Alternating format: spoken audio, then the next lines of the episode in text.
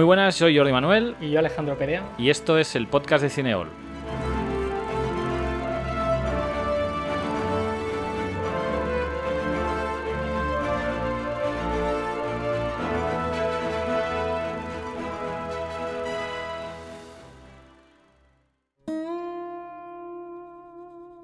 Bienvenidas y bienvenidos a la segunda entrega de la serie de episodios dedicados a Richard Donner y podríamos decir que es donde consiguió un mayor éxito comercial y de popularidad.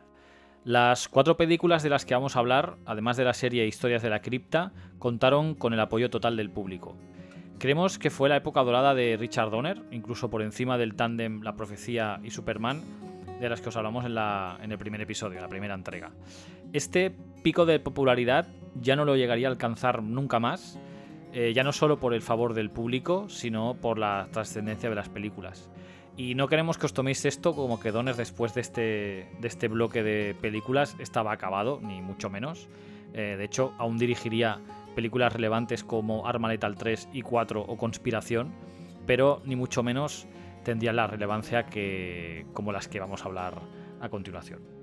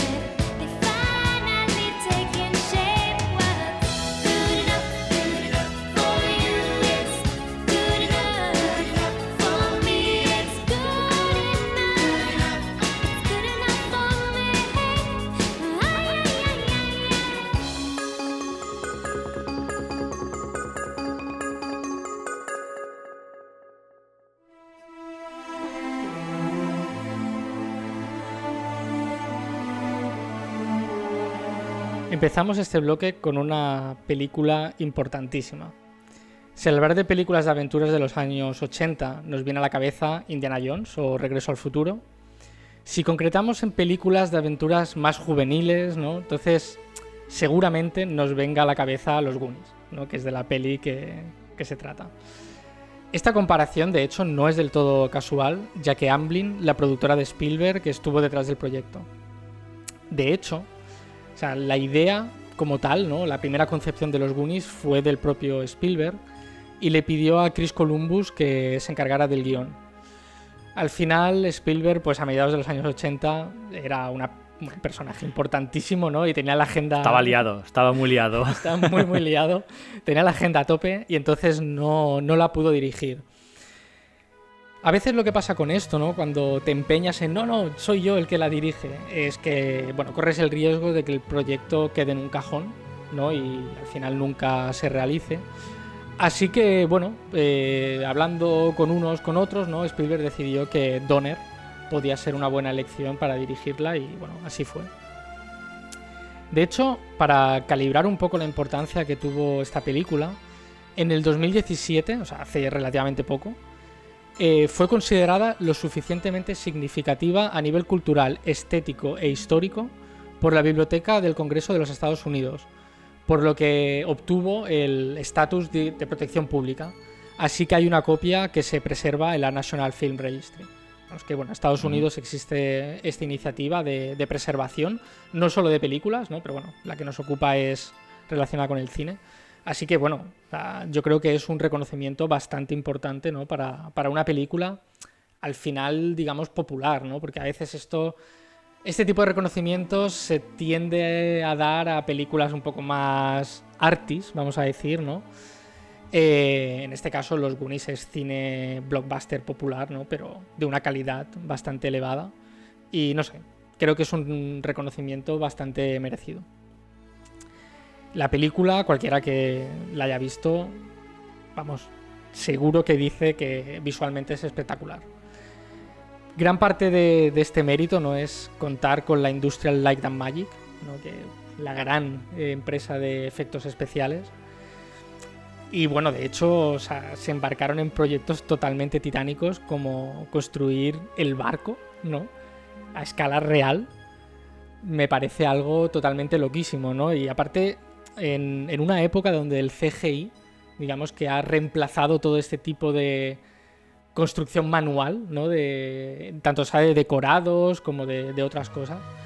A mí, no sé, yo no lo sabía, la verdad, y cuando me enteré me quedé alucinado, ¿no? Que construyeran el barco, ¿no? Eh, Me parece algo increíble. Bueno, de hecho yo creo que estamos ante una película de nuestra infancia, ¿no? O sea, hay, habrán varias, eh, como hablabas tú antes, ¿no? Los que vivimos los 80 con más, ¿no? Cuando éramos niños, que como que todo lo vives con más intensidad, pues si recuerdas a eh, Indiana Jones o Star Wars o Regreso al Futuro, es que claro, son un- unas películas que aún ahora, ¿no? Perduran en, en- en- en- la historia del cine y cuando, pues yo qué sé, eh, se reponen en, las salas o sacan un- algún, algún juguete o algo de estas películas son, vamos, eh, se agotan, ¿no? Porque son películas que han pasado la historia por eso, ¿no? Y yo creo que con los Goonies pasa lo mismo, ¿no? O sea, eh, después a lo mejor eh, te vendrá quien te dirá, bueno, es que no era una película redonda, o es que tal. No, sí, seguro, claro, si es que perfecta no era, seguro, ¿no? Era, a lo mejor era más perfecta lo que el viento se llevó, por decir algo, ¿no? Pero es que es, otra, es otro tipo de cine, es otra película, es como, bueno, es eso, es, o sea, no, no tiene más pretensión que el que sea de aventuras y, que te entretenga, ¿no? Y ya está, como, como Regreso al Futuro, por ejemplo, ¿no? Que tampoco es la mega película, pero su función la cumple, la cumple bien, ¿no? Eh, entonces yo me acuerdo cuando la revisionamos para hacer este episodio, es como volver a tu infancia, ¿no? Por eso decía yo que eh, nosotros vivimos esos años como muy, los tenemos muy a flor de piel porque eran nuestros, nuestra juventud, ¿no? Y yo recuerdo que cuando ves los Goonies te da esa sensación como que, o sea, la misma sensación que cuando estabas en un parque o en un, no sé, eso, en el campo, ¿no? Pues con los amigos y jugabas, pues eso, a, a aventuras o no sé qué, o ibas al río, ¿no? Eso, esa sensación de, de ese gusanillo y esa adrenalina de, de- de descubrir algo, ¿no? Pues los Goonies te lo da, porque al final no es una trola, que haya ahí un tesoro, ¿no? De Billy el tuerto, no, no, hay un barco que es de verdad, como decías tú, ¿no? Que ostras, se toca, ¿no? Y se palpa, ¿no? Y yo creo que ahí estaba la gracia de, de- de la peli. Sí, yo creo que juega muy bien, ¿no? Con la imaginación de los niños, ¿no? Que, bueno, al final quizá es una habilidad que lamentablemente cuando nos hacemos adultos perdemos, ¿no? Eh, al final cuando eres niño está todo por descubrir, ¿no? Y yo creo que eso lo refleja muy bien la película. Sí, yo creo que viéndola ahora, ya no de manera adulta, sino ya habiéndola visto muchas veces, ¿no? Y ya conoces las carreras de Donner, de Spielberg, ¿no?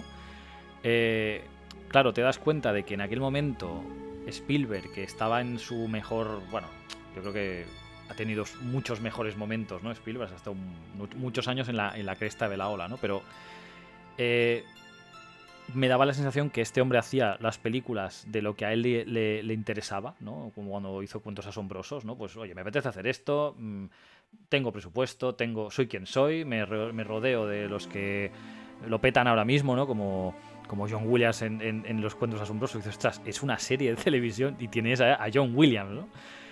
Y aquí en este caso, pues tienes a Chris Columbus, que después dirigiría Solo en Casa, ¿no? Bueno, que se ha prodigado Harry Potter, ¿no? O sea, cuidado con, con Chris Columbus, ¿no? Y con Richard Donner. Y, y entonces te, te hacen una, una película que junta la amistad, la aventura, te mete ahí el, el primer beso, ¿no? Bueno, aquel besillo que se dan, ¿no? El hermano y tal, ¿no? Y un poco así.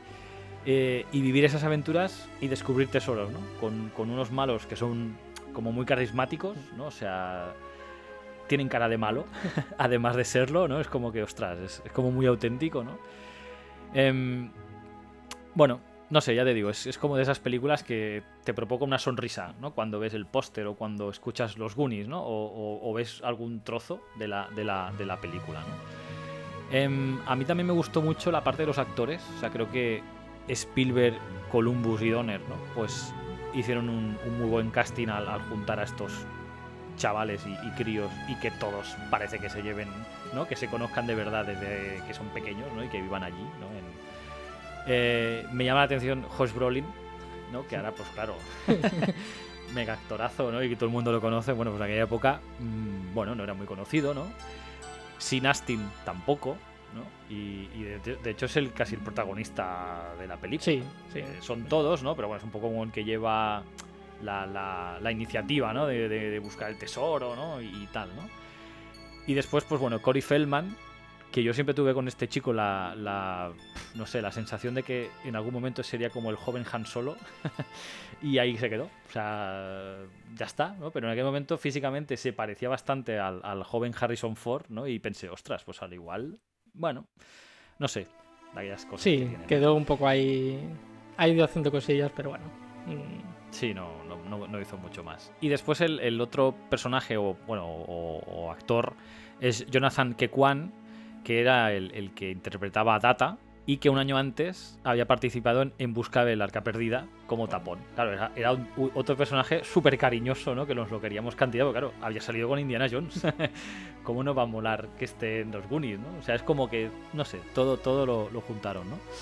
Em, yo creo que es un film multigeneracional, eh, como, como sucede con muchos y como por ejemplo lo que decía antes, ¿no? De, de estos tres, tres franquicias de Indiana Jones, Star Wars y Regreso al Futuro. O sea, yo por ejemplo mi hija, que ahora tiene 12 años, se ha visto todas las de Indiana Jones, es fan loca de Star Wars y hemos visto Regreso al Futuro, pues no sé, como 6 o 7 veces, ¿no? Entonces, yo creo que son películas que están tan bien hechas y que consiguen conectar tanto con el público ¿no? de, de estas edades que da igual en qué año se vean, que siempre, siempre acaban, acaban conectando. ¿no? Y por eso os decía que para mí son, son, es una película multigeneracional.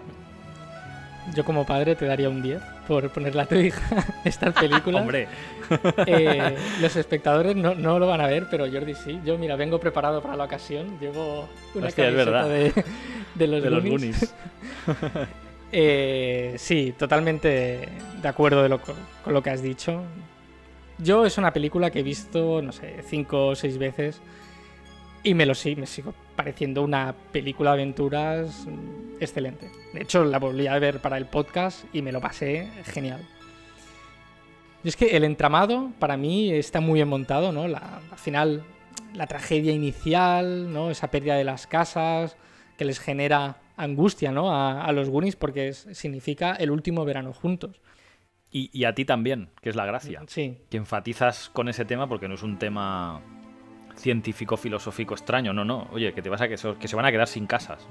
Y al final también está el aquello del final del verano. Todos hemos ido al pueblo, sea el que sea, ¿no? Y siempre que llegaba el final del verano y te tenías que despedir de los amigos hasta el año que viene, ¿no? Siempre daba, ¿no? Esa penilla, ¿no? Y pues imaginaos con más motivo, ¿no? Que sea una, un adiós definitivo por la pérdida de, de las casas. Y bueno, al final, claro, los Goonies es... ¿Qué podemos hacer para resolver todo esto, no? Pues una búsqueda del tesoro, claro que sí, ¿no? Son niños, es... no, hay, nada imposible para los niños y eso también es una cosa que, que yo admiro, ¿no? Ya te ponen un poco en situación con el pirata Willy el Tuerto, ¿no? Que mm, ya te da esa intriga, ¿no? De, ostras, un pirata, ¿no? Willy el Tuerto, ¿no? Un nombre así un poco misterioso. También van deslizando pequeños detalles, ¿no? Como el de Chester Copperpot, ese cazatesoros que parecía haber descubierto la localización del, del tesoro, pero desaparece misteriosamente. Aunque bueno, luego ya sabremos que. Bueno, Sí. Bueno, ha- ha- hacemos spoilers, pero claro, es que esta película. un poco también lo que tú decías, ¿no? En toda buena película de aventuras, ¿no? Así tiene que haber buenos antagonistas, ¿no? Los protagonistas están muy bien, ¿no? Y los artífices de la aventura, pero la aventura no puede ser fácil, ¿no? Y para eso siempre tiene que haber unos buenos malos. Esa familia de, ladrones, ¿no? Y mafiosos, liderados por Anne Ramsey. Y luego, bueno, yo creo que uno de los personajes más icónicos, que en principio parece el más aterrador, que es Slot, un ser deforme con super fuerza, pero que resulta ser un, buen achón, ¿no? Y el que más mejor corazón tiene de todos ellos. Yo, salvando las muchas distancias, tanto en el tono como en el desarrollo, toda la parte de la gruta que recorren los Goonies a mí me recuerda mucho a Indiana Jones. O sea, de hecho, hay una escena bastante similar, ¿no? Eh, hay un momento donde unas rocas empiezan a caer, ¿no? Y Mickey vuelve atrás para recoger eh, la linterna que se le ha caído, ¿no? Y digamos que saca el brazo, ¿no? Y la recoge. Que es muy parecido a lo que hace el Dr. Jones en el Templo Maldito con su sombrero Fedora, ¿no? Una- a ver, lo que comentábamos, Spielberg, Amblin, o sea, al final estaban un poco. Eran, Yo creo que son, son homenajes, ¿no? Porque también Indiana Jones es de aventura, ¿no? Y exacto. ¿no? Y pero está gracioso, ¿no? queda- quedaba muy bien. Estas Sí, sí, sí, referencias muy entre películas a mí siempre me hace, me hace mucha gracia. Retomando un poco el tema de los personajes, me gusta mucho lo bien definidos que están. ¿no? Por un lado tenemos a Gordy y su hambre voraz. Pero también me encanta Data, ¿no? Con todos sus inventos. Algunos mejor, otros peor, ¿no? El funcionamiento, bueno, varía un poco, pero es bastante gracioso. Además, además, es muy estereotipado, ¿no? Porque es como el gordete que come, el japonés que tiene los cachivaches, ¿no? Es como... Porque la tecnología venía de allí en aquella época, de Japón, entonces, claro, él tenía que saber estas cosas, ¿no? O sea, ¿no? Los malos italianos, mafiosos, ¿no? Es como llevarlo al, bueno, al- a lo cómico, ¿no? Al extremo, para que supongo que los, los críos de aquella época, ostras, entendieran bien, ¿no? Que, claro, italiano, no sé qué, mafia, vale, es los malos. Está todo claro, ¿no? Sí, al final también le dan. Cada uno tiene como su utilidad. Al final, Gordy les ayuda comiendo, precisamente, ¿no? Y Data hay un momento que se salvan gracias a él, a uno de sus gadgets, ¿no? Está muy. A mí me parece que está, que está muy bien. Yo insisto, a mí me parece una película de aventura juvenil muy entretenida y perfectamente ejecutada. Visualmente, ya hemos dicho que es portentosa. Y aún recuerdo yo la primera vez, eh, cuando entran, digamos, van por la gruta y entran al ensanche donde está el, el barco. O sea, de quedarme bastante impresionado. Y tengo que decir que la primera vez que yo la vi no era tan niño.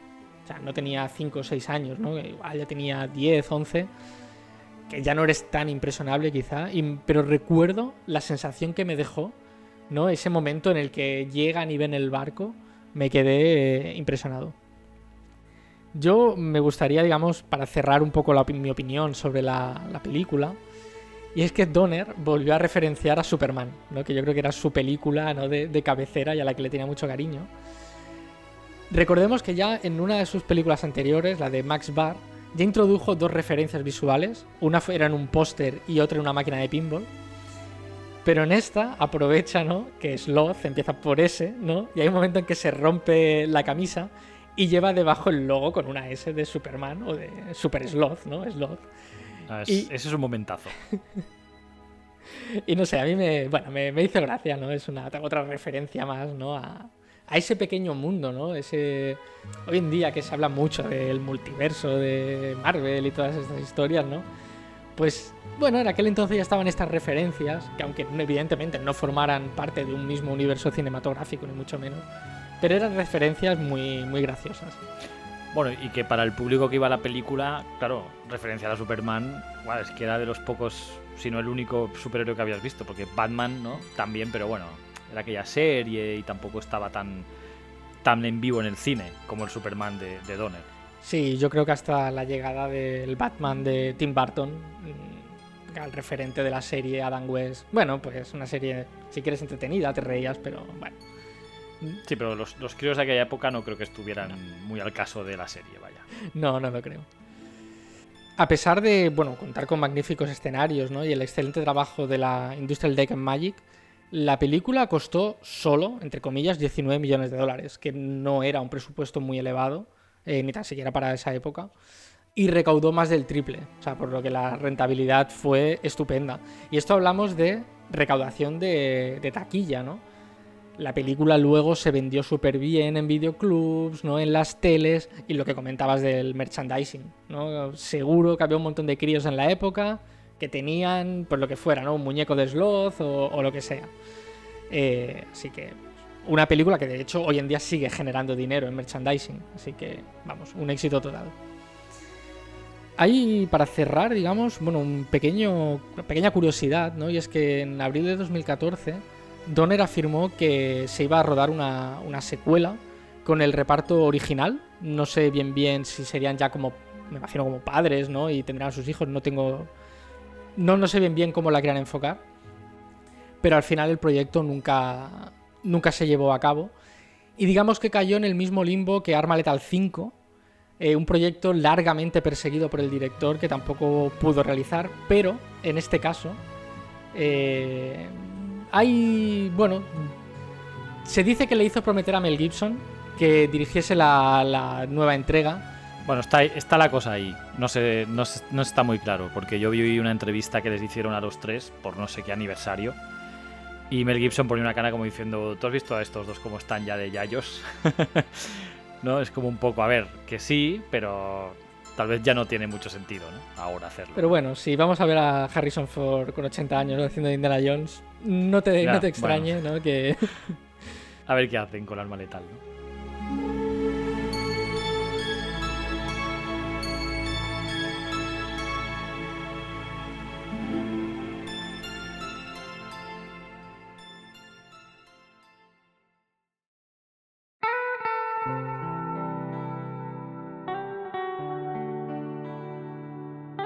Vamos con la que posiblemente sea una de las mejores sagas de acción de la historia del cine, Arma Letal, protagonizada por Mel Gibson y Danny Glover. Para poner en contexto cómo un film de un poli blanco y otro negro, sin muchas pretensiones, ha llegado a ser una de las mejores buddy movies de la historia, eh, vamos a dar un poco ese, ese contexto. El productor del film fue el omnipresente Joel Silver, responsables de films como Límite 48 horas, Calles de Fuego, Depredador, Jungla de Cristal, El, Gran Halcón, El Último Boy Scout o más adelante la saga Matrix.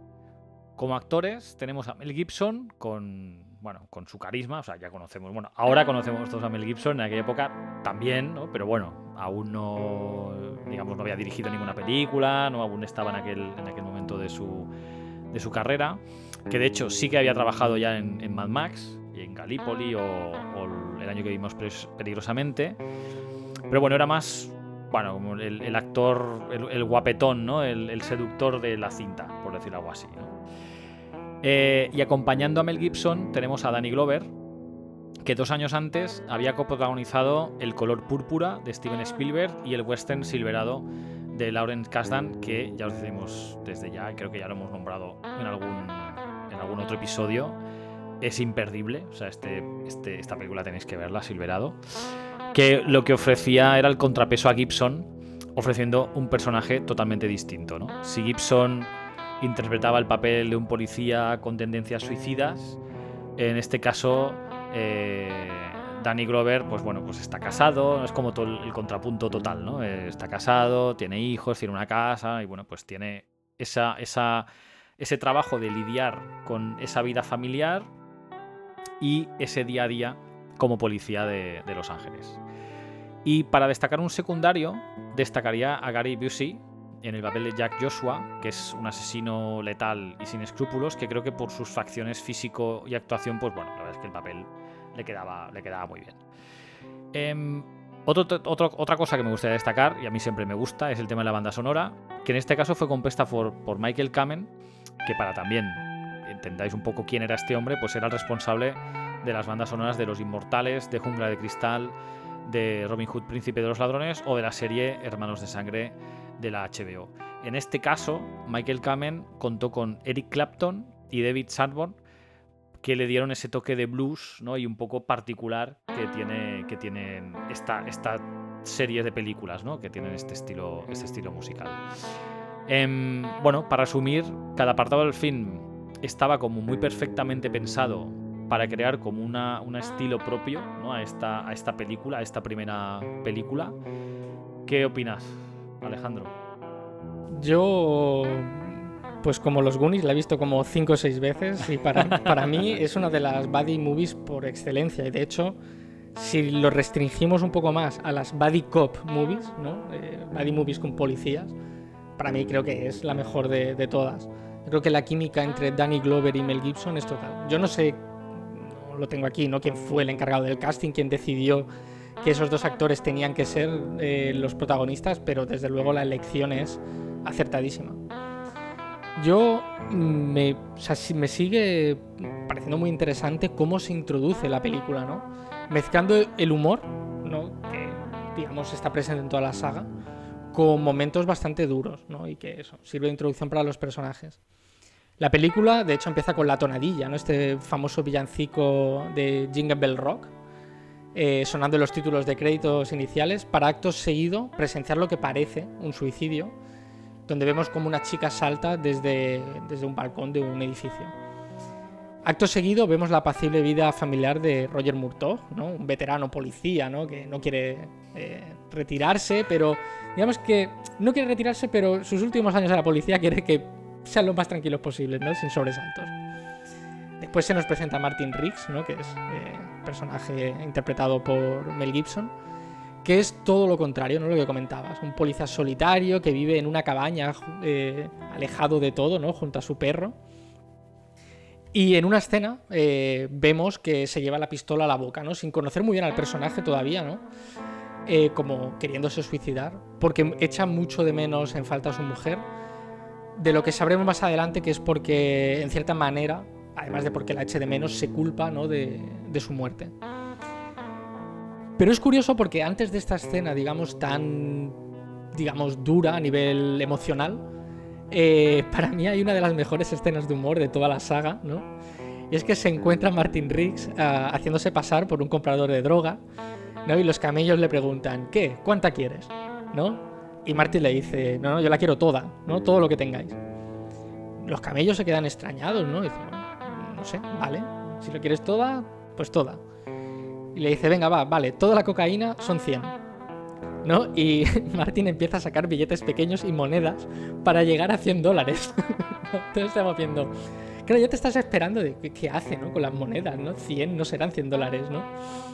Y claro, la- vemos la estupefacción de los camellos, ¿no? Y bueno, la broma ya está hecha, ¿no? Os podéis imaginar que 100 son 100 mil dólares, no 100 dólares. Y no sé, eh, me parece estupenda, ¿no? Está muy bien hilada. Y luego, bueno, llegamos al, para mí, a uno de los también momentos cumbre de la, de la película, ¿no? Que es cuando ellos eh, se conocen, ¿no? Porque ahí se ve ese choque de caracteres, ¿no? Entre un policía que está más o menos loco, diríamos, o muy impulsivo, y el otro que es todo lo contrario, ¿no? De yo no quiero que me compliquen, ¿no? Yo quiero tranquilidad, lo el retiro dorado, ¿no? Y, poco más. Veremos que, evidentemente, al principio no se llevan bien, pero poco a poco se irá forjando ¿no? esa amistad inquebrantable y que de hecho veremos ¿no? en, en las siguientes eh, secuelas. A mí una de las cosas que diría que nos podría llamar la atención hoy en día es que a pesar de, de este tono bastante, bastante cómico, no escatima en escenas muy duras, ¿no? de, visualmente duras, como la de la tortura.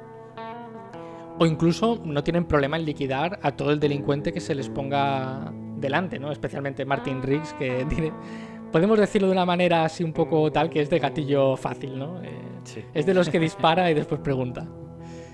Excediendo, evidentemente, los límites policiales habidos y por haber. También me gustaría destacar, eh, Jordi, las persecuciones. Eh, aparte de estar muy bien rodadas, es que no hay persecución que no acabe con una docena de coches destrozados, escapar, es- escaparates reducidos a escombros. De hecho, en, la segunda entrega hay una broma respecto a esto que luego comentaremos, ¿no? que a mí me hizo mucha gracia. Eh, pero bueno, ellos mismos, ¿no? Como esa broma interna. Y esto también me gusta mucho Arma Letal. Que toda la saga tiene como distintas bromas internas, ¿no? De la saga que van repitiendo durante las distintas películas, que, está muy bien. Yo no voy a entrar a comentar más escenas, pe- pero es que hay varias que son buenísimas, como la de la galería de tiro. Que es más cómica. O la del tiroteo en el desierto, que me parece una escena de acción brutal. Sí, yo también estoy de acuerdo contigo. Yo creo que toda la película al empezar, pues bueno, te introduce los personajes, ¿no? Va, va- va- va invirtiendo ese tiempo en que conozcas quiénes son y, de qué va la trama. Pero cuando llega esa escena en el desierto, ¿no? que tiene a la hija de, de secuestrada y tal, toda, toda esa, esa escena, ¿no? Como viene el helicóptero, cómo se acercan los coches, todo el, polvo, ¿no? Es como, ostras, ahí ya me, me dio la sensación que ahí ya ha cambiado la peli, ahí ya está pasando otra cosa, ¿no? Y, y sí que el humor se mantiene, porque el rollete que tienen ellos dos es siempre de ir tirándose pullas y el ir siempre así, pero ahí, hostia, han pillado a la hija de él, mm, vamos a... Vamos a, o sea, nos hemos vuelto locos, ¿no? Sobre todo Martín se vuelve como una puta cabra y vamos a ir a por ellos y a, y a rescatarla, ¿no? Es como un poco así, ¿no? Sí, yo creo que sabe jugar muy bien, ¿no? Entre los momentos cómicos, ¿no? Cuándo introducir los momentos cómicos, pero también sabe muy bien cuándo acelerar la película, ¿no? Eh, con los momentos más de acción, ¿no? Para que, digamos, no decaiga ese, ese interés del, del espectador. Y eso yo creo que es un gran acierto y es una de las cosas más difíciles de hacer. ¿no? Que hay películas de acción que están bien, pero a veces hay momentos, sobre todo en el centro de la película, ¿no? Donde como que parece que pierde algo de fuelle. Y yo creo que aquí sabe llevarlo muy bien, ¿no? El, vale, ahora nos vamos a reír, ¿no? Eh, para, digamos, liberar un poco esa tensión o esa adrenalina, pero ahora, ¿no? Pues toca la acción, bastante frenética, ¿no? Por ejemplo, la escena del desierto, hay un momento que lo pasas mal, ¿no? De cómo va a acabar esto, ¿no? Yo es que antes de pasar a la siguiente película, sí que querría que hablásemos un poco de, de qué está pasando con el cine de acción actual. O sea, lo que a mí me pasó al ver, o al volver a ver por, no sé, doceava vez Arma Letal, porque esta es una de mis preferidas. Eh, claro, hacía, no sé, como 15 o 20 años que no la veía. Y, me vino una sensación un poco de, de echar de menos esa manera de hacer cine, ¿no? O sea, el, el- No sé, lo primero que me viene a la cabeza es el tomarte tiempo explicando de dónde sale cada uno y qué, y qué problemas tiene, ¿no? Para que entiendas, pues, por qué actúa de una manera o de otra, ¿no? Y después lo que decías tú ahora, ¿no? Que ese ritmo de la película que sube y baja dependiendo de que ahora te estoy explicando, pues, esa relación que tienen ellos dos, entonces te enseño su casa, te enseño a la mujer, te enseño a los críos, eh, bueno, y, ya, y en, pocos, en pequeños detalles ya ves cómo se lleva Murtaugh con sus hijos, cómo se lleva con la mujer, cómo, cómo acogen a Martin Riggs, ¿no? Que al principio, pues bueno, parece como que está zumbado y parece que Murtaugh no lo va a querer mucho muy cerca de su casa, ¿no? Pero ves que no, que lo acogen y, y como que es uno más de la familia y es de estas cosas que decías tú que en las secuelas se sigue viendo y que cada vez es como que está más entrelazado, ¿no? Que ya realmente sí que parece como, como un miembro más, ¿no? Em, y son cosas que en el cine que, se hace ahora mm, no se ven, ¿no? O sea, ya no te digo esta, esta partida de amistad, sino el perder un poco de tiempo en dar contexto de, pues, de dónde viene, por qué es así, ¿no? Y qué le está pasando, ¿no? O sea, es... La sensación que me da ahora es que ahora vamos como demasiado rápido y, y está todo ya además, bueno, muchas veces lo hemos hablado, ¿no? Que parece que está todo demasiado esquematizado y están las escenas de acción muy programadas y en tal tiempo o, tienen que durar tanto tiempo y después pues entre una y otra pues hay que pasar un tiempo de lo que sea, ¿no? Que es como esos altibajos, ¿no? Pero está todo tan o me da a mí la sensación que está todo tan calculado que pierde esa frescura que este tipo de películas tiene, ¿no? O sea, de hecho en esta película, en la segunda creo que ya hay más acción, ¿no? Pero creo que en esta la persecución es la única que hay.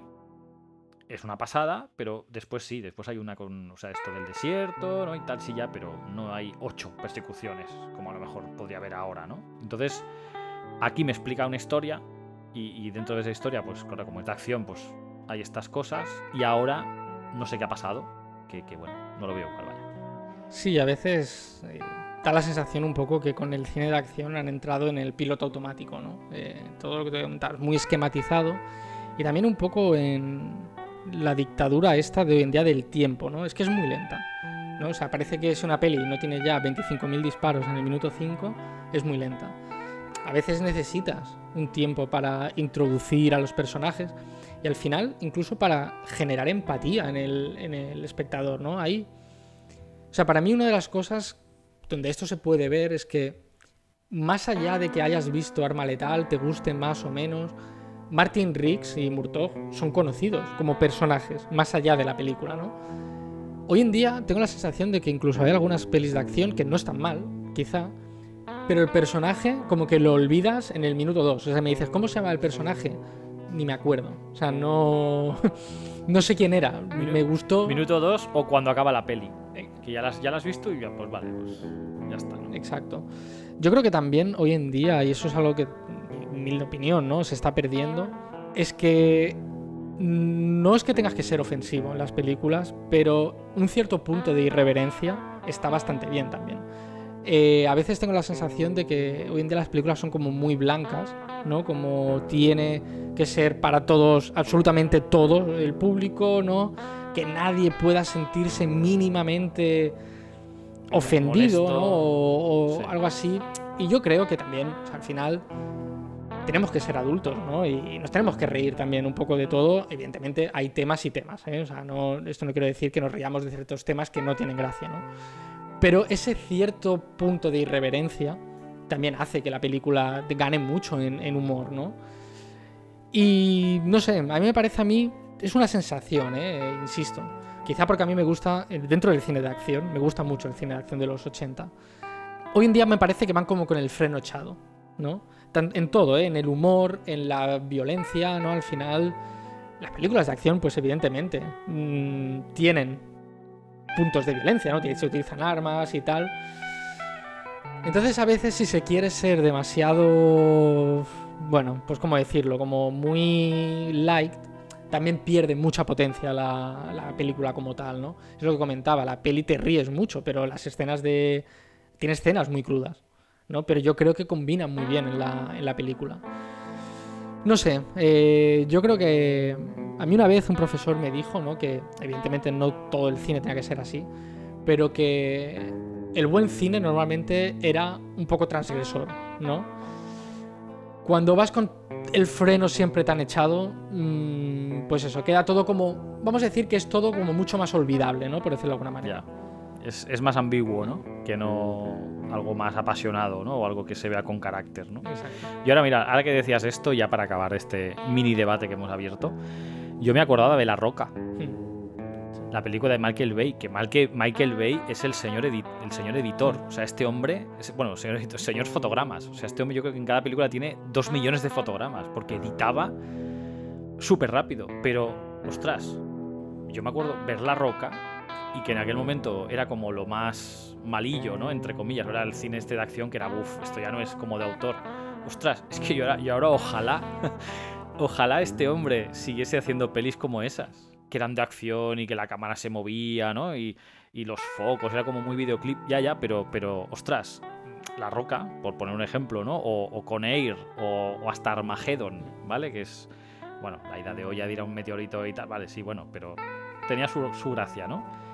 Ostras, eran pelis que te tenías un, no sé, como un- una, una capa, ¿no? De, de lo que hablamos, de un poco de contexto, ¿no? O sea, Sean Connery, pues era un ladrón y por eso va allí, ¿no? O sea, no sé, se había fugado de Alcatraz y tal, ¿no? Era como, bueno, y, y salía Ed Harris de malo y, ostras, era un buen actor haciendo de malo, ¿no? Y, o sea, ahora, ahora es como un recurso que es como, bueno, eh, pago dinero y tengo aquí a, no sé, ¿no? A, a quien sea, a Harrison Ford, para que me haga un papel que después ni se lo cree ni él, porque es que lo ves actuar y es que ni se lo cree ni él, pero bueno, como le han soltado allá los millones, pues ya está. Y en mi peli sale, pum, Harrison Ford, ¿no? Y es como, ya, pero es que le falta alma, le falta, le falta gracia, le falta algo, ¿no? A, a la peli, ¿no? O sea, no, no, no, no basta con eso para, para que tengas una buena película. Sí, incluso te puede gustar más o menos la roca, ¿no? Pero tenía ciertas escenas que se quedan grabadas, ¿no? Como las bolas estas verdes, ¿no? Que provocaba ese, como bueno, ataque nervioso, ¿no? Que te mataba.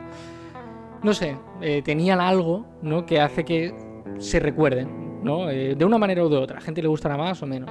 Mira, yo por ejemplo, por poner un ejemplo, eh, hace poco vi una película protagonizada por Sandra Bullock y Channing Tatum, creo que era el otro, de la que no me acuerdo ni el título. Y la vi hace muy poco, ¿no? Entonces, es eso, o sea, si ya no me acuerdo ni del título, es que poca huella me ha dejado, ¿no?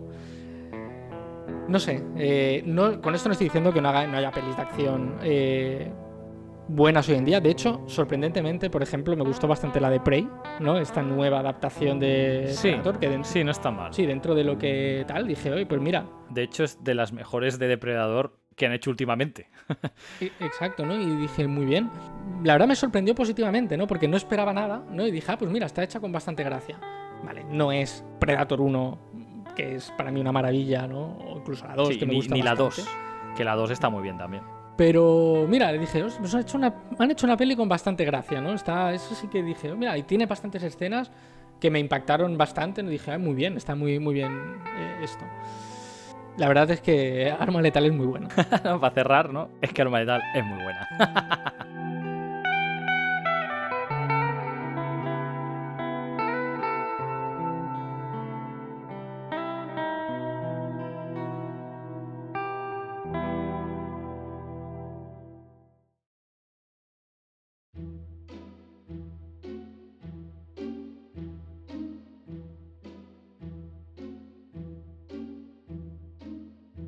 Pues bueno, ahora pasaríamos eh, a hablar de una que a mí quizá no me gusta tanto. Bueno, quizá no, no me gusta tanto. Que es Los fantasmas atacan al jefe.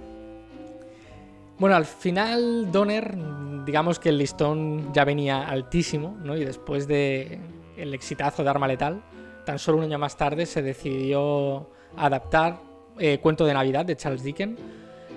Una adaptación bastante curiosa, ¿no? Eh, o bastante sui generis, vamos a decir.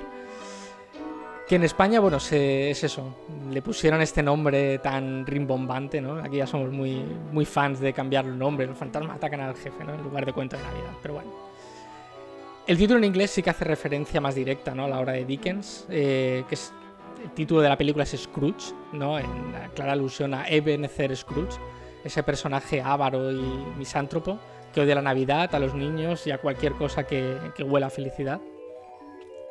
Hay que decir que el, rodaje de esta película no fue nada fácil.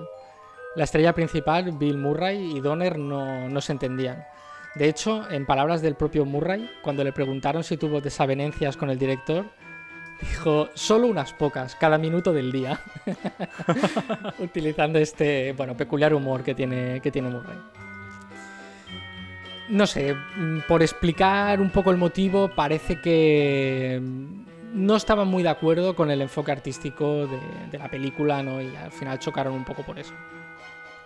Sí que es verdad que con el paso del tiempo a- la película ha conseguido un cierto estatus de culto, aunque como he dicho antes, bueno, no resulta del todo de mi agrado, aunque no es que no me guste, pero bueno, no la adoro tanto como otra gente, vamos a decir, ¿no? Por hablar un poquito del argumento, ¿no? Eh, tenemos a Frank Cross, que es el personaje interpretado por Murray, que es el presidente de una cadena de televisión y odia la Navidad con toda su alma. Es una persona caracterizada por su personalidad desagradable, ingrata, tacaña y de hecho con un sentido del humor bastante cruel. Sin embargo, al llegar la Navidad recibirá la inesperada visita de su antiguo jefe en un estado, vamos a decir, bastante deteriorado, casi zombiesco, vamos a decir, quien le advertirá que en los próximos días recibirá la visita de tres fantasmas. Un taxista neoyorquino del pasado, una peculiar hada del presente y un sádico mensajero del futuro. Estos fantasmas intentarán llevar a Cross por el buen camino del que ha parecido apartarse. Y bueno, Jordi, no sé, te dejo que abras primero fuego tú con tu opinión, luego, luego voy yo. Vale. Eh, a ver, a mí lo que, lo que veo es la parte técnica, eh, o sea, la veo perfectamente realizada y montada, eh, y en ese sentido creo que es mejor de lo que parece, aunque siendo fan de Donner por sus films de acción o aventuras, eh, Los fantasmas atacan al jefe no estaría dentro de mis favoritas, pero no quiero decir que sea mala. Em, sí que es verdad que percibo el mimo en la realización, esa sensibilidad que, que tenía el director y de la que hablamos en el primer episodio, cuando hablamos de, por ejemplo, Lady Halcón, ¿no? que era pues una persona muy romántica, ¿no? Y entonces eh, siempre en sus films ¿no? resalta más esa, esa parte personal, ¿no? Esos sentimientos que pueda tener el, el personaje, ¿no? Y que además se notan en la trama, ¿no? Eh, y de hecho en esta película, claro, si, si ves Arma Letal 1, los fantasmas atacan al jefe y después Arma Letal 2, yo sí que veo en Arma Letal 2 un cambio en la realización con la primera parte. ¿no? La primera parte es, bueno, me recuerda más a, a- esos filmes de los años 70, ¿no? De acción, principios de los 80, ¿no? Pues bueno, con de otra manera, digamos, reali- realizados, ¿no? Y aquí en la segunda parte, como en esta de los fantasmas atacan al jefe, ostras, se veía como, como que ha dado un, un salto más, ¿no? O que ha madurado en la realización, que bueno, ya, ya era Richard Donner, o sea, no era, no era un amateur, ¿no? Pero que sí que se nota un cambio, no sé, a lo mejor más todo más cuidado, la iluminación, ¿no? La, la- edición, ¿no? La, la fotografía, ¿no? Se ve como todo, bueno, más madurado, ¿no? Tal- Tal vez por, por la época que era que venías con toda la, la marabunta de películas de acción que se habían creado y era como que, bueno, estabas tú también participando en crear ese estilo, ¿no? Lo dicho, me gusta Bill Murray, bueno, es que le queda el papel súper bien, ¿vale? O sea, comentabas que se habían llevado mal, ¿vale? Pero el tío lo hace muy bien, ¿sabes? Le, le queda el papel súper bien. Y, nada, a ver, yo la recomendaría los críos, bueno, les haría gracia porque además los fantasmas están, bueno, los personajes, ¿no? Están, están muy bien hechos, ¿no? Pero vaya, viendo en perspectiva la filmografía de Donner, pues tal vez es lo que os he dicho antes. Yo me gusta más su, su faceta de director de acción o aventuras que no esta parte más así comedia familiar. Sí, yo, bueno, para mí lo mejor de la película es Murray, eh, vamos, sin ningún tipo de, dudas.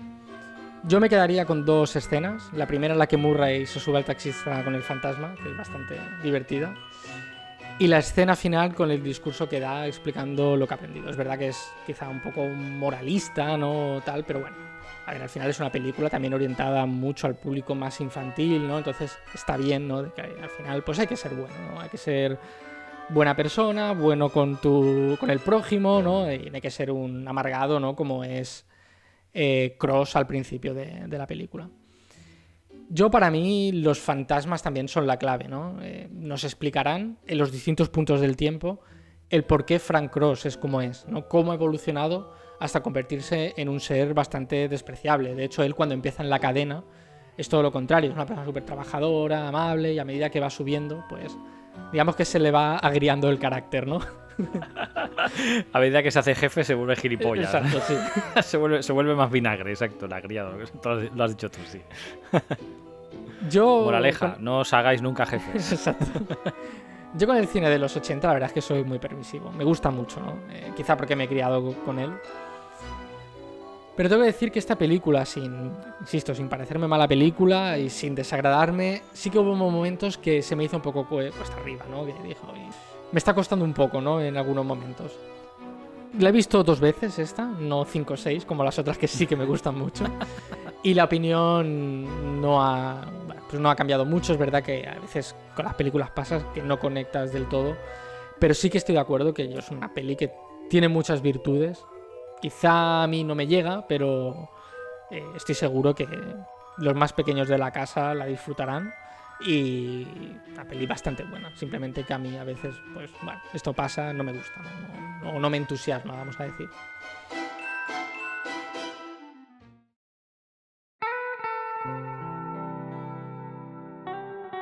Es un poco raro que hablemos de dos películas de una misma saga en un mismo episodio, pero bueno, a veces las cosas son así y Donner quiso que, fuera de esta manera y para nosotros pues perfecto. En 1989 volvía a reunirse el mismo equipo para realizar la segunda parte de Arma Letal. Joel Silver en la producción, Mel Gibson y Danny Glover co- como protagonistas y Michael Kamen y Eric Clapton en la banda sonora.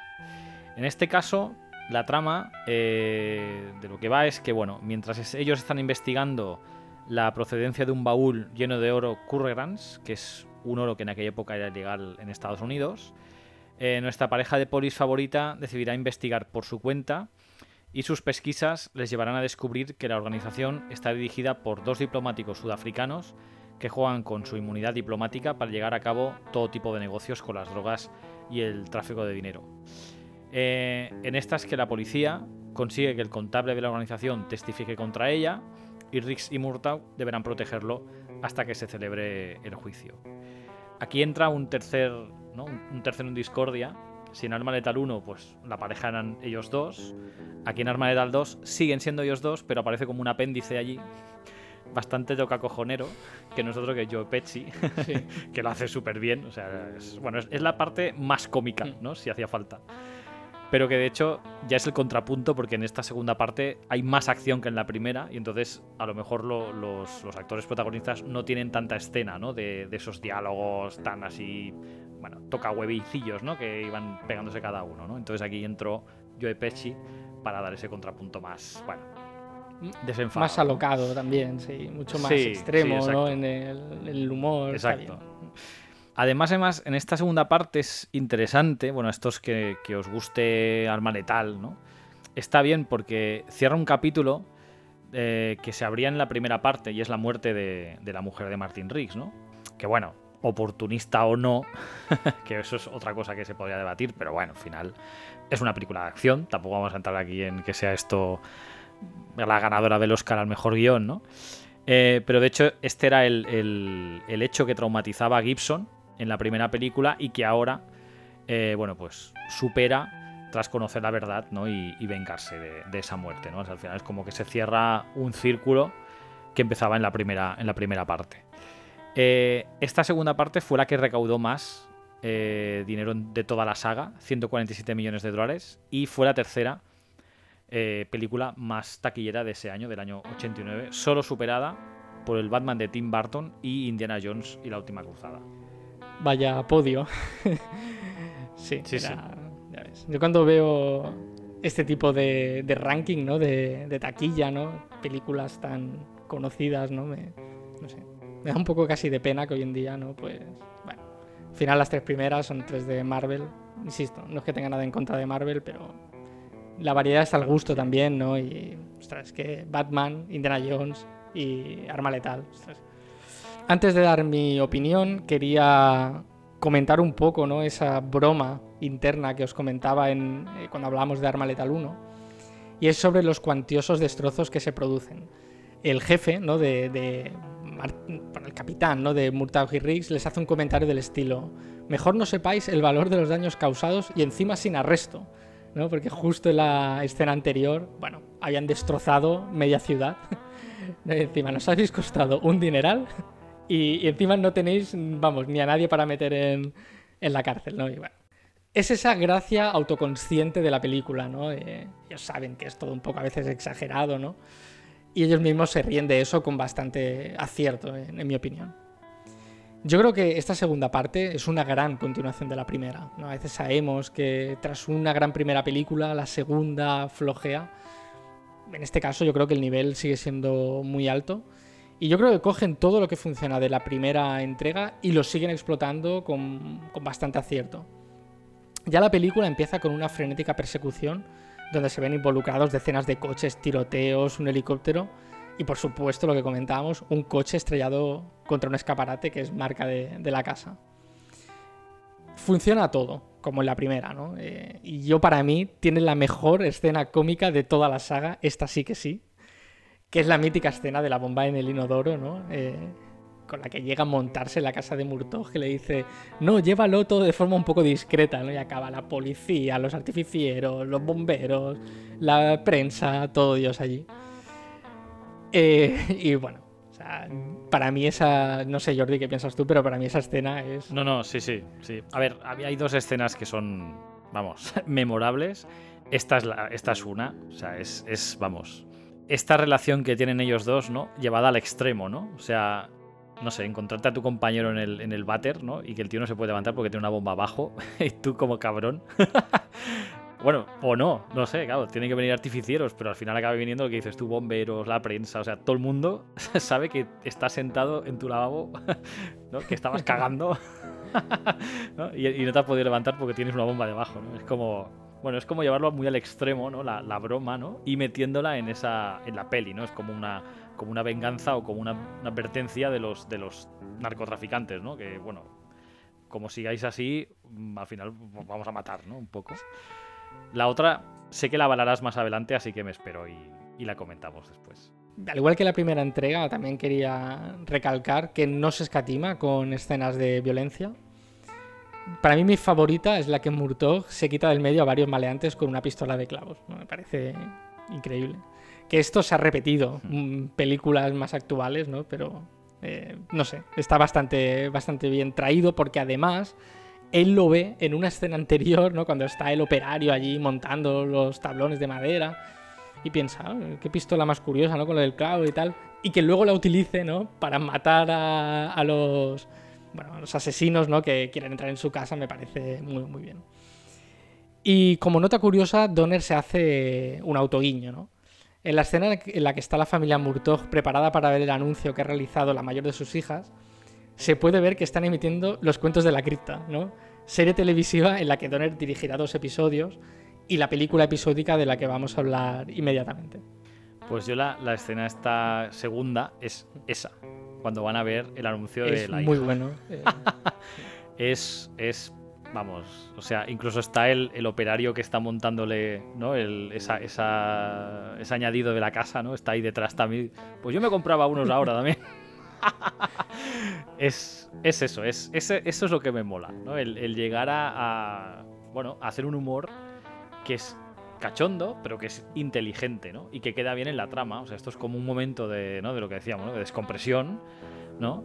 que llegan a casa los dos después de tal, hostia, hostia, qué guay, que, ¿no? Y además me acuerdo que al día siguiente les hacen la broma en, el, en la comisaría, o sea, le preparan una, una, como un ramo lleno de, de preservativos abiertos colgados ahí en plan, ¿no? Y, y él ya lo sabía que se iba a, a encontrar con algún, pero ese, es ese rollete que tienen ellos dos y que tiene las pelis estas, que es lo que a mí me gusta, ¿no? Que es como el, el, el ser un poco desenfadados. ¿no? Y lo que hablamos un poco antes ¿no? en el debate de que esos momentos, evidentemente la película no puede ser siempre acción y tiros y tal, porque también incluso te sobrepasaría, ¿no? Como que te agobiaría tanta, tanta pirotecnia, ¿no? Estos momentos más tranquilos saben introducir el humor, ¿no? Y, digamos, hacerlo bien. Yo siempre digo que hacer el humor a veces es un poco caminar en el filo de la navaja, ¿no?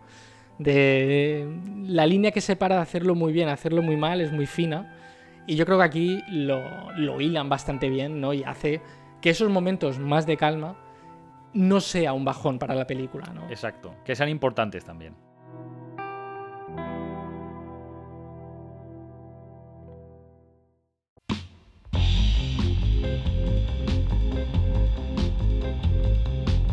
Pues pasamos a la parte final. Aquí estuvimos discutiendo un poco, ¿no? En este podcast cuántas películas incluir y al final pues decidimos incluir cuatro porque creíamos que cerraba quizá el bloque más importante de Richard Donner o al menos el de más éxito, porque Superman sigue estando ahí, la profecía también. Y al final dijimos, pues mira, pues podemos hacer como en el de Spielberg, ¿no? Y añadir esos episodios de Historias de la Cripta que él dirigió. Aparte creo que están bien porque claro, este tipo de series son episodios autoconclusivos, no nos sigue una trama, digamos, continua como otras series, sino que cada serie es, vamos a decir, casi como una mini película independiente, ¿no? Y la verdad es que Donner aquí tuvo bastante que decir. Y bueno, pues al final él se juntó con bastantes nombres de gran calado, ¿no? De hecho, para esta serie se juntó Richard Donner, Tom Holland. Tom Holland, no confundiros con, con Spider-Man, ¿eh? Es- Con el niño. Es el, es el- el director Tom Holland. Eh, Robert Zemeckis, William Fredkin, Walter Hill. Pero es que incluso, o sea, hasta actores como Michael J. Fox, Tom Hanks o Arnold Schwarzenegger dirigieron también. O sea, no, no que apareciesen en algún capítulo como actores, no, no. O sea, les dieron capítulos para dirigir. Y yo creo que, bueno, al final como toda serie de estas episódicas tiene sus altos y sus bajos, ¿no? Hay capítulos muy buenos, otros no tan buenos y tal. Pero yo creo que el nivel está bastante bien. Y yo creo que en ese resultado tuvieron mucho que ver que en la- las labores de producción estaba Donner, CMX y Walter Hill. Gente muy importante, ¿no? Ocupándose de una serie televisiva. Pero bueno, no nos vamos a enredar más en esto. Vamos a pasar a, lo- a los capítulos en sí que dirigió eh, Richard Donner. El primero fue Entierra ese gato, está muerto, que fue el tercer episodio de la temporada 1, donde el doctor Emil Manfred quiere probar una teoría y para ello recurre a un poco ético experimento, vamos a decir, que es implantar una glándula de gato en el cerebro de un vagabundo y comprobar si así puede tener nueve vidas. Aquí, bueno, o sea, ¿por qué nueve y no siete? Es que en Estados Unidos los gatos tienen nueve, en Europa tienen siete. Ah, vale. No sé, O sea, los, gatos americanos. En Oceanía tienen 5 o 12, no lo sabemos. Habrá que preguntarle a algún australiano. Pero bueno, que no es que no es un error, sino que en Estados Unidos, por el motivo que sea, allí son 9. Entonces, bueno, la gracia es que este vagabundo decide aprovechar este nuevo poder que tiene para hacer carrera en el mundo del espectáculo circense, ganando grandes sumas de dinero por su muerte y resurrección, ¿no? Porque claro, tiene nueve vidas. Claro, el problema, bueno, la gracia del capítulo es que evidentemente, pues eso, ¿no? ¿Qué pasará con la última vida, ¿no? Pero bueno. Este capítulo la verdad es que tiene un bastante componente crítico, ¿no? Y eso es algo que se puede aplicar hoy en día. Y es esa morbosidad, ¿no? Y espectáculos sin escrúpulos, ¿no? Que a lo que atendemos, por ejemplo, en la tele, ¿no? En ciertos programas televisivos. Y esa veneración al dinero, ¿no? Es como, pues vale, pues si me tengo que morir y perder una vida por ganar dinero, lo hago, ¿no? Todo vale. Bastante interesante, la verdad. Este me, me gustó. Está, está muy bien. El segundo que dirigiría ya sería en la temporada 2, el episodio décimo, y se tituló El muñeco del ventrílogo. Y bueno, la trama, por explicar un poco la trama, es un niño que sueña con ser ventríloco, estos artistas de la comedia que hacen hablar a un muñeco, y tiene como referente a Mr. Ingalls, un famosísimo ventríloco que vive retirado tras un suceso trágico. Años más tarde, Billy Goldman, así se llama el protagonista, ese niño del que hablábamos, decide intentar sacar de su reclusión a Mr. Ingalls, pidiéndole que asista a su primer show, pero descubrirá un terrible secreto. ¿Vale? Eh, tengo que decir que hasta los últimos 7 u 8 minutos el capítulo no me estaba diciendo nada, pero el final es muy, pero que muy bueno. ¿No? Se, se cuece muy a fuego lento, ¿no? Y piensas que no está pasando nada, y cuando llega el tramo final hay una explosión, o sea, no una explosión, digamos, literal, sino de, de cosas que Ya, ya. suceden. Que no lo vamos a desvelar en este caso, pero os vamos a dar dos pistas, y es que tiene muchísima sangre y un punto muy Cronenberg. ¿no? Eso de la nueva carne de, tan famosa de Cronenberg. Y la verdad, está bastante bien. O sea, mm, Ya, deja- al final deja un buen gusto de boca, entonces totalmente, sí. Al final yo creo que, bueno, tiene sentido todo lo que ha habido un poco antes, ¿no? Para ese final tan sorprendente, vamos a decirlo. Está muy bien, la verdad. Eh, bastante recomendable. Y el tercero y último que dirigió se tituló Enfrentamiento y es el episodio octavo de la temporada 4. En este episodio, ¿no? un implacable pistolero deja un reguero de sangre y muerte, culminado con el asesinato de McMunro, un ranger de Texas. Este episodio, en lugar de ir más en la vertiente del terror o el misterio como los anteriores, vira más hacia lo psicológico. Los fantasmas del pasado, digamos, empezarán a perseguir a este forajido, haciéndole, digamos, pagar tanto daño provocado. Para mí es el más flojo de los tres. No, me ha de enganchar la historia, ¿no? Y bueno, me pareció al final muy típica y no. no sé. De los tres, yo creo que es el, el más flojito. Respecto a que película que comentábamos antes, eh, Nuevas historias de la cripta, en realidad lo que se hizo fue escoger tres capítulos de la serie y lanzarlo en formato película bajo el título Two Fisted Tales en Estados Unidos. Hay que recordar que a principios de los 90 el mercado del videoclub era muy importante y a veces se hacían ese tipo de cosas, ¿no? De cojo unos cuantos capítulos de una serie, los empaqueto en, una, en un VHS y para el videoclub, ¿no? El reparto y la dirección de esta película episódica no está nada mal, la verdad. Donner dirigió el ya citado segmento titulado Enfrentamiento, pero también Robert Zemeckis y Tom Holland. Insisto, no Tom Holland, el Spider-Man. Es el director de Muñeco Diabólico y Noche de Miedo. Nada que ver. Supongo que os genera eh, bueno, un poco de confusión, ¿no? Esa selección para montar un al final una película y era que en principio esta, esta entrega se iba a basar más en las historias bélicas y de aventuras de Easy Comics, que eran los cómics, digamos, donde se editaban historias de la cripta, ¿no?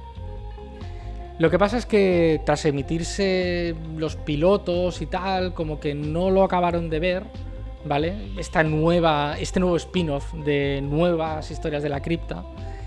Y bueno, un poco lo que comentaba. El mercado del videoclub y que no convencieron los pilotos, decidieron, se decidió sacar esto en formato película episódica y además reintegrar los tres capítulos como parte de la, digamos, de la serie original Historias de la cripta.